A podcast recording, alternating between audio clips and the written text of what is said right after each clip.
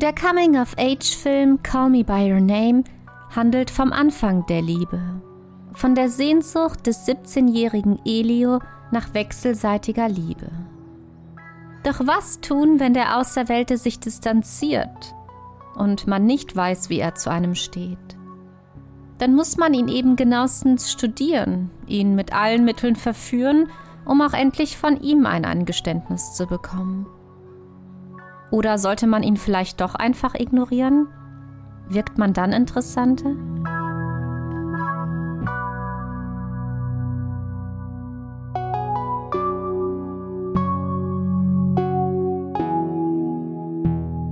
Filmphilosophische Betrachtungen der Liebe.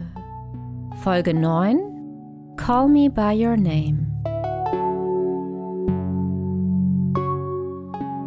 Luca Guadagninios Augenschmaus Call Me by Your Name ist der Liebesfilm unserer Zeit und doch zeitlos. Der Film ist eine Adaption von André Assimans gleichnamigem Roman aus dem Jahr 2007. Call Me by Your Name handelt vom Anfang der Liebe, von der Sehnsucht, auch von dem Auserwählten geliebt zu werden. Wir folgen dem homoerotisch infantilen Blick des 17-jährigen Elio auf die Liebe, die dem älteren Oliver, gespielt von Army Hammer, gilt. Elio, what are you doing? Reading my music. No, you're not. Thinking, then. Yeah? About what? It's private. You're not gonna tell me? I'm not gonna tell you. He's not gonna tell me what he's thinking about. I guess I'll go hang out with your mom.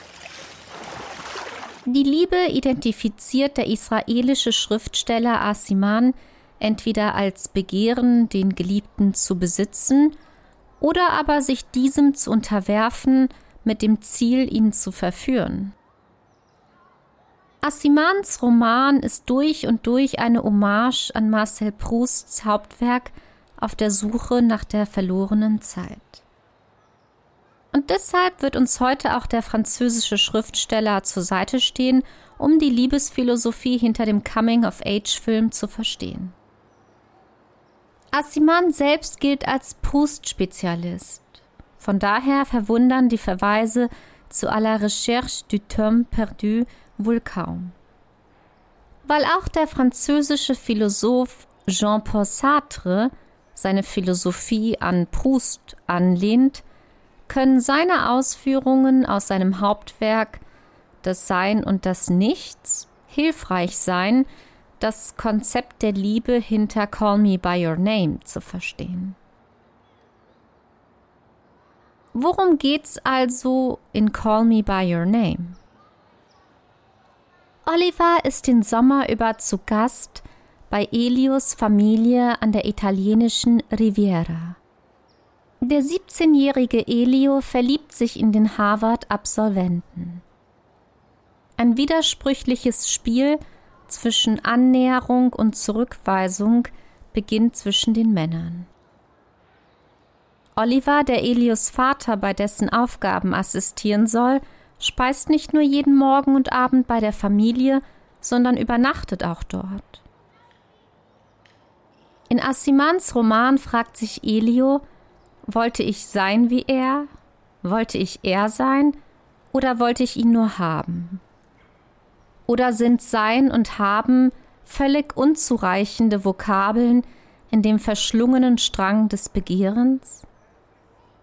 Und ist es dein Körper, den ich will, wenn ich mir vorstelle, Nacht für Nacht neben dir zu liegen, oder möchte ich in ihn hineinschlüpfen und ihn besitzen, als wäre es mein eigener? Elios Liebe lässt sich hier als Besitzverlangen charakterisieren.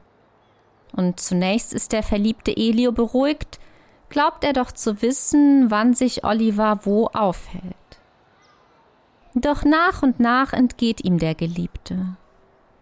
Mal fehlt Oliver beim Frühstück, mal beim Abendessen, und niemand will wissen, wo er sich aufhält. Im Buch sagt Elio, die Angst verging nie. Ich wachte mit ihr auf, merkte, wie sie in Freude umschlug, wenn ich ihn morgens duschen hörte und wusste, dass er mit uns frühstücken würde. Nur um zu erleben, wie sie in sich zusammensank, wenn er auf den Kaffee verzichtete. Durchs Haus stürmte und sich sofort im Garten an die Arbeit setzte. Bis zum Mittag wurde die Qual des Wartens auf ein Wort von ihm unerträglich. Ich hasste dieses Gefühl, so glücklos, so ganz und gar unsichtbar, so verschossen, so unreif zu sein. Am meisten fürchtete ich die Tage, an denen ich ihn länger, manchmal ganze Nachmittage und Abende nicht zu Gesicht bekommen hatte und nicht wusste, wo er gewesen war. Bei Proust erkennt Marcel in Auf der Suche nach der verlorenen Zeit, dass er seine geliebte Albertine nicht besitzen kann, obwohl er es verstanden hat, sie materiell von sich abhängig zu machen und sie bei sich unterzubringen. Proust schreibt, und ich begriff, an welcher Unmöglichkeit die Liebe scheitert. Wir bilden uns ein, sie gelte einem Wesen, das vor unseren Augen liegen kann, eingeschlossen in einem Körper. Aber ach, sie ist die Ausdehnung dieses Wesens nach allen Enden des Raums und der Zeit, die es eingenommen hat und einnehmen wird. Besitzen wir seine Berührung mit jenem Ort, jener Stunde nicht, so besitzen wir es nicht. Wir können aber nicht jeden dieser Punkte erreichen. Würden sie uns angezeigt, wir könnten uns vielleicht bei ihnen ausstrecken, aber wir tasten nach ihnen und finden sie nicht. Denn Albertine und Oliver sind keine reinen Körper, welche die Liebenden einfach besitzen und ein für allemal unter ihrer Kontrolle wüssten, nur weil sie bei ihnen untergebracht sind. Nein, ihre Vergangenheit, wo sie sich wann mit wem aufgehalten haben, und auch ihre Zukunft, also wo sie sein werden, bleibt den Liebenden grundsätzlich verborgen. Im Übrigen könnten Oliver und Albertine auch einfach entscheiden, gar nicht mehr zu Elio und Marcel zurückzukehren. Abgesehen von der raumzeitlichen Ungewissheit stößt der Kontrollwahn des Liebenden darüber hinaus an ganz andere Grenzen. Denn auch wenn Oliver einmal da ist und zu Abend mit Elio und seiner Familie speist, beunruhigt Elio doch, dass er Olivers Gedanken nicht lesen, nie wissen kann, was der von ihm wirklich hält. Olivers Bewusstsein bleibt Geheimnis. Seine Gedanken ihm überlassen. Elio kann letztlich nur erahnen, was die Zeichen, die Oliver ihm mitteilt, bedeuten. Non gli sembra ineducato come dice later? arrogante. I don't think he's arrogant. Just watch. This is how he'll say goodbye to us when the time comes. With his later. Meanwhile, we'll have to put up with him for six long weeks, won't we, darling? I think he's shy. You'll grow to like him. And what if I grow to hate him? No, vicino. Oh, toglierei i piatti di minestrone. Certo.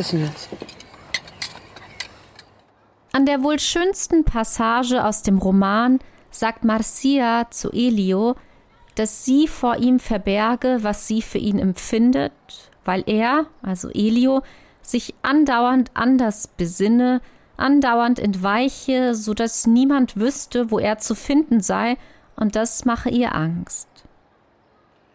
Proust begründet anhand dessen das Misstrauen, die Eifersucht und die Quälerei des Liebenden.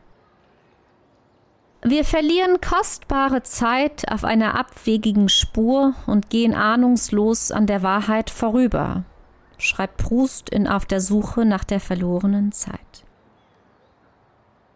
Elio kennt daher nur eine Wahrheit, und zwar die, dass er Oliver liebt. Aber wie es sich mit Oliver verhält, das weiß er nicht. Vor diesem Hintergrund existiert die Liebe nur in der Vorstellung. Elio sehnt sich danach, auch von Oliver begehrt zu werden.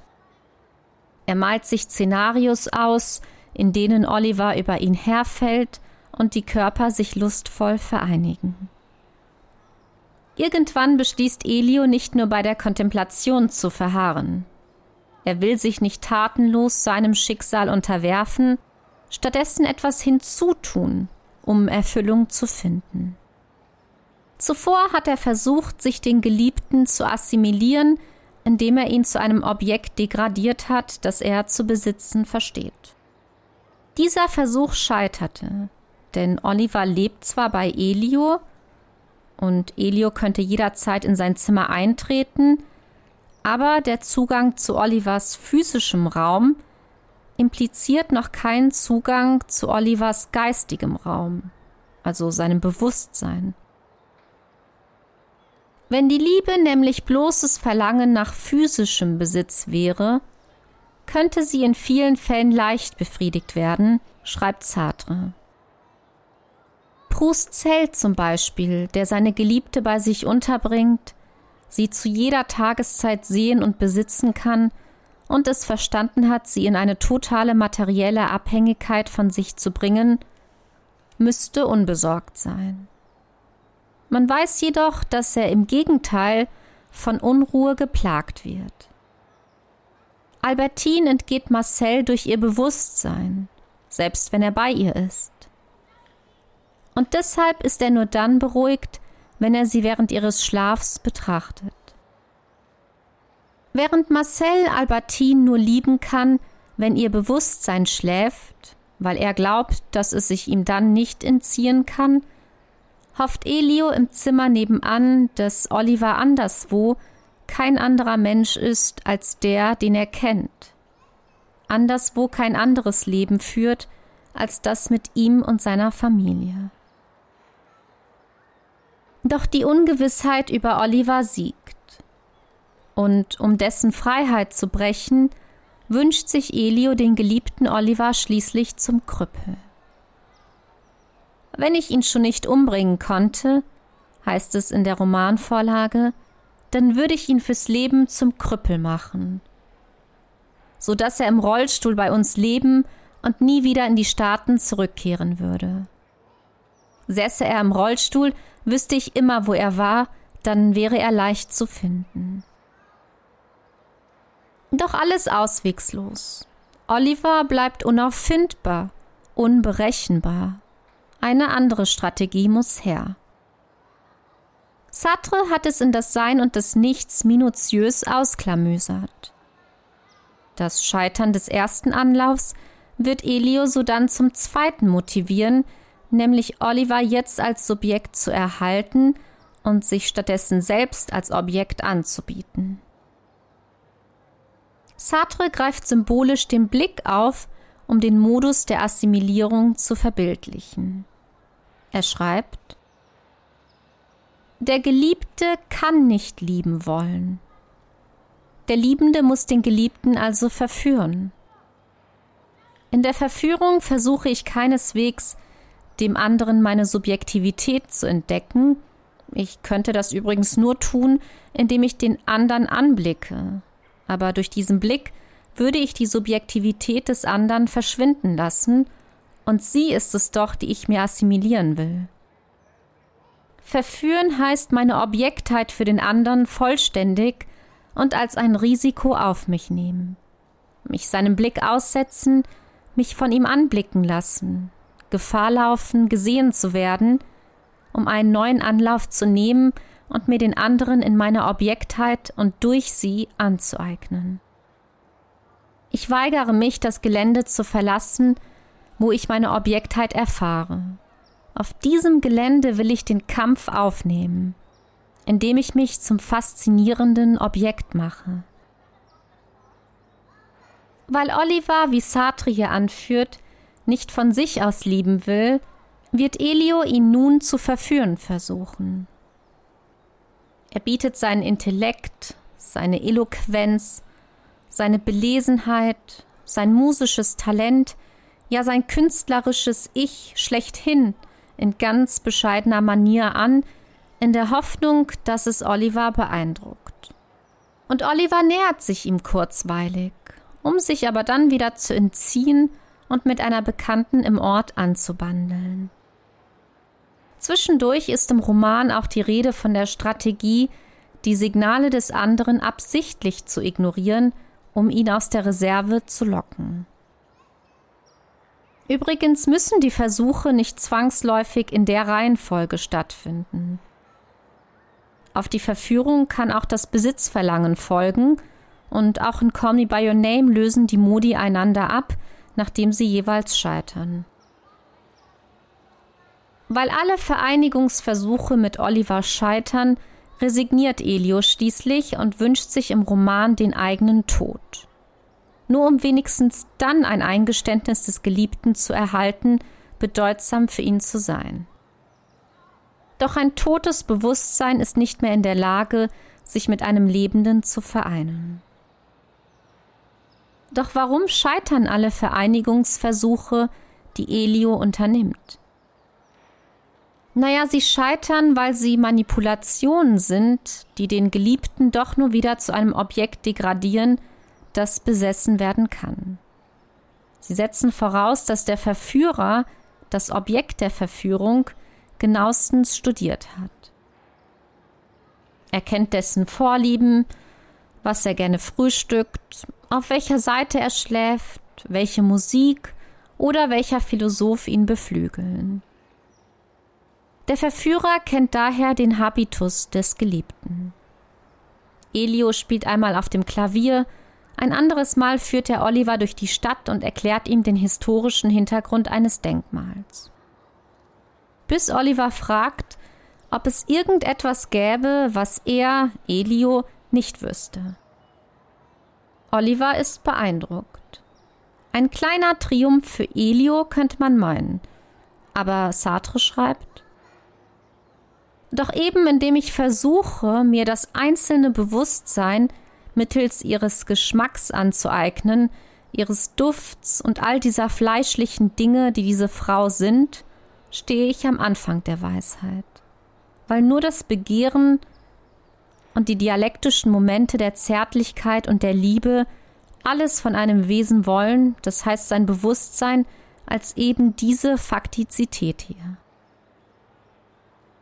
Wenn Sartre sagt, dass man das Bewusstsein als diese Faktizität hier will, meint er, dass wir den Geschmack des Geliebten, also was er ist und was ihn auszeichnet, auf das reduzieren wollen, was wir über ihn wissen. Das Bewusstsein der geliebten Person soll ins Faktische übergehen. Eine Tatsache werden, an der nicht mehr zu rütteln ist. Nur so kann sich der Liebende über den Geliebten sicher sein. Das Wissen um den Habitus einer Person impliziert jedoch rein gar nichts. Der Habitus, der kann sich ja verändern. Er ist ständig in Bewegung und auch wenn man ihn fein studiert hat und jetzt zu fassen glaubt, so kennt man doch nicht alle Gedanken und Urteile des Geliebten. Was heißt es zum Beispiel, wenn Olivers Fuß den von Elio heimlich beim Abendessen streift? Ist es aus Versehen oder ein Signal seiner Zuneigung? Elio weiß es nicht ganz sicher. Die Innerlichkeit, ja das Bewusstsein des anderen, ist nämlich alles andere als faktisch, geschweige denn starr. Stattdessen ist es ständig im Fluss und bleibt daher frei und verborgen. I like the way you say things. I don't know why you're always putting yourself down, though. So you won't, I guess? You really that afraid of what I think?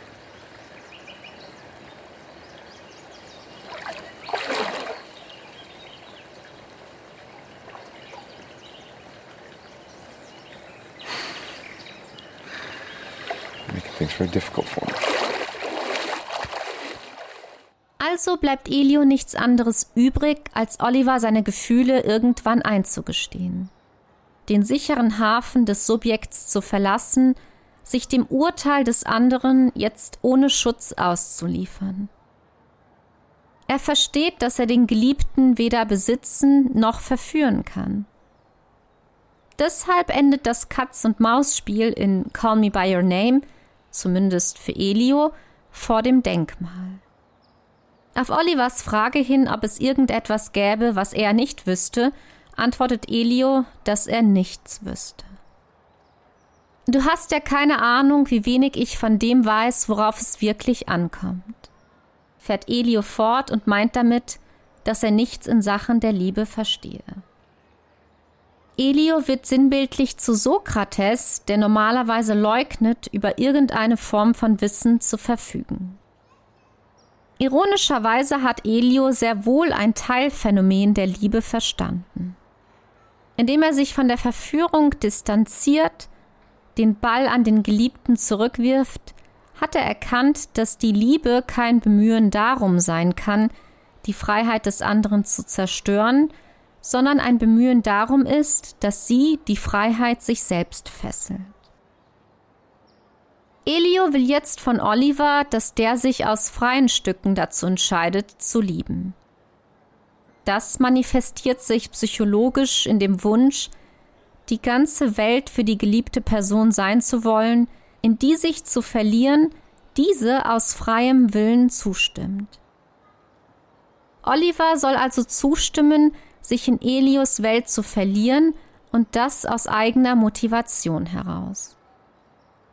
Das ist der dritte Modus der Liebe, den Sartre neben dem Besitzverlangen und der Verführung anführt. Er schreibt, und für sich selbst verlangt der Liebende nicht Ursache dieser radikalen Modifikation der Freiheit zu sein, sondern ihr einziger und bevorzugter Anlass. Er kann ja nicht wollen, ihre Ursache zu sein, ohne den Geliebten sofort in die Innerweltlichkeit zu versetzen, wie ein Werkzeug, das man transzendieren kann. Nach Sartre ist es also so, dass der Liebende nicht verlangt, der Grund für die Liebe zu sein, sondern lediglich ihr bevorzugter Anlass sein möchte.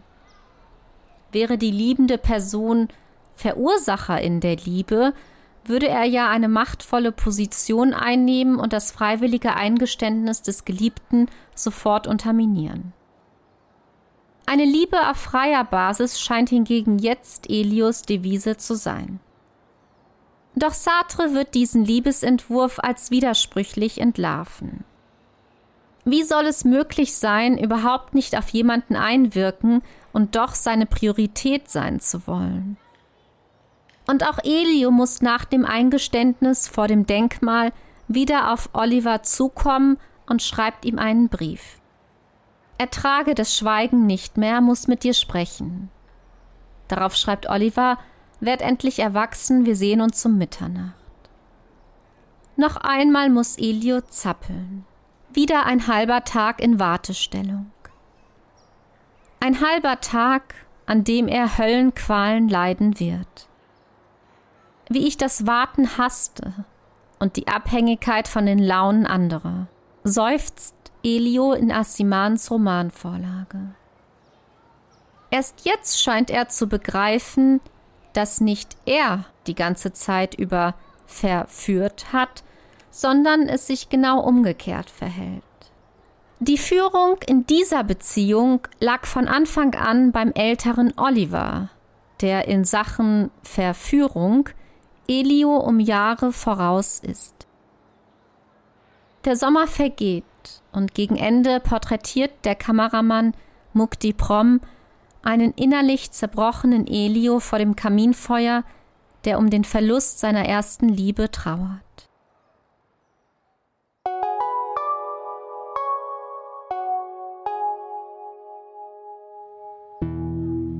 Call Me by Your Name erzählt keine Geschichte von gegenseitiger Liebe, sondern nur, was es für Elio heißt, Oliver zu lieben. Für Elio führt die Liebe zum Konflikt. Einerseits sieht er sich nicht in einem von ihm völlig unabhängigen Oliver erfüllt, andererseits kann er Oliver auch nicht wie ein Ding besitzen wollen. Im einen Fall würde sich Oliver als absolut freies Subjekt enthüllen und seine Liebe bliebe ihm selbst überlassen, im anderen Fall wäre er gänzlich abhängig von Elio und so seiner Subjektivität beraubt. Seine Liebe wäre nicht freiwillig und damit bedeutungslos. Olivers Sicht auf die Liebe wird in Call Me By Your Name hingegen weitestgehend ausgeklammert. Die Liebe ist sowohl für Sartre als auch für Assiman die widersprüchliche Idee, sich den Geliebten zu unterwerfen, sodass er einen selbst immer neu und aus freien Stücken liebt. Damit kann ihre Theorie und auch Guadagninos Verfilmung nur eine einseitige und egozentrische Theorie von Liebe erklären, die letztlich ins Leere läuft.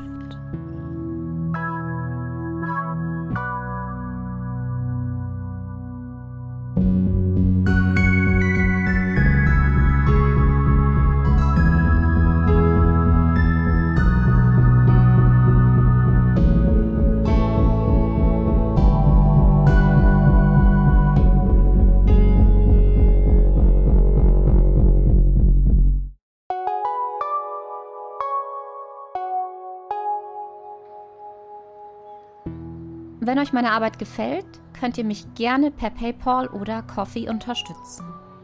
Über PayPal könnt ihr mich ganz einfach mit einem einmaligen oder regelmäßigen Betrag unterstützen, je nachdem, wie viel euch mein Content wert ist. Coffee bietet sich an, wenn ihr mich mal auf einen virtuellen Kaffee einladen oder aber mich regelmäßig durch einen Mitgliedsbeitrag unterstützen möchtet. Für meine MitgliederInnen besteht bei Coffee der Raum, sich auszutauschen, an Abstimmungen teilzunehmen und exklusive Episoden anzuhören. Ein großes Dankeschön an alle meine UnterstützerInnen. Ihr ermöglicht diesen Podcast. Weitere Informationen findet ihr auf meinem Blog sibylvain.de.